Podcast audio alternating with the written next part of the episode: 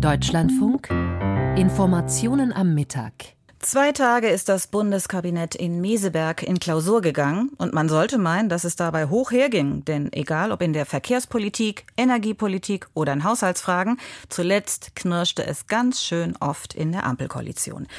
Nach der Tagung des Kabinetts ziehen die Ampelspitzen aber eine positive Bilanz und wollen nach außen vor allem eines zeigen, Geschlossenheit.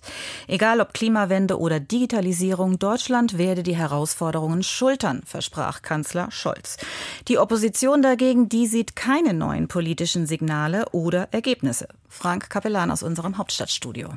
Friedrich Merz wäre wohl ein schlechter Oppositionsführer, würde er die Harmoniedemonstration von Schloss Meseberg für bare Münze nehmen.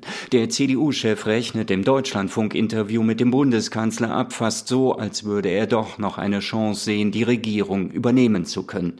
Tatsächlich hat sich die Ampel in vielen Punkten festgefahren, da fällt nicht nur dem Christdemokraten auf, wie sehr SPD, Grüne und Freie Demokraten nach ihrer Kabinettsklausur darum bemüht waren, Geschlossenheit zu demonstrieren. Das sind doch Kindereien, statt mal über ein Thema zu sprechen, wo sich die Koalition geeinigt hat. Offenbar allerdings gab es noch keine Einigung in den aktuellen Streitfragen, sei es in der Kontroverse um das Verbrenner aus, im Streit über den Autobahnneubau oder in der Debatte über das Ende von Gas- und Ölheizungen. Hängen bleibt allerdings, dass der Kanzler Bilder von sich posten ließ, auf denen er entspannt im verschneiten Schlossgarten herumspaziert, empfindet Merz März das als Kinderei? Also ich habe einen Schneeball geworfen, aber wie sich das für einen Bundeskanzler gehört, auf niemanden.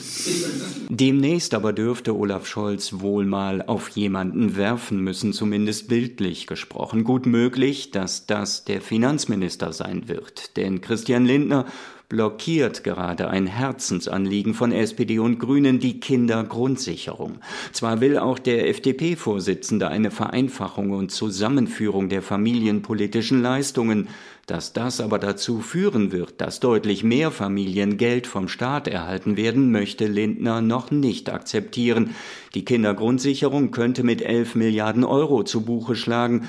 Das muss es uns wert sein, betont Grünen Co-Chefin Ricarda Lang im Sender NTV. Am Ende geht es darum, dass wir A, die Kinder, die bisher noch nicht erreicht werden, im Moment haben nur ungefähr 30 Prozent der anspruchsberechtigten Kinder wirklich Zugriff auf die Gelder, dass die erreicht werden und dass wir B, Kinder auch tatsächlich aus der Armut holen. Und beides kostet am Ende Geld. Das gibt's nicht zum Nulltarif. Die Haushaltsberatungen werden zur Zerreißprobe, dass im Zeichen des russischen Überfalls auf die Ukraine die Bundeswehr weitere 10 Milliarden Euro zusätzlich erhalten soll, wird kaum in Frage gestellt. Zugleich aber will der Kanzler den Umbau der Wirtschaft zur Klimaneutralität erheblich beschleunigen. Olaf Scholz macht Ansagen, die ebenfalls große Summen verschlingen gelingen werden. Wir müssen bis 2030 vier bis fünf neue Windräder aufstellen pro Tag und pro Tag umgerechnet mehr als 40 Fußballfelder voller Solaranlagen. Wir müssen das Netz ertüchtigen, die Wasserstoffwirtschaft investieren und bei der Elektromobilität vorankommen. Das kostet allerdings nicht nur Geld, das muss auch schnell geplant und umgesetzt werden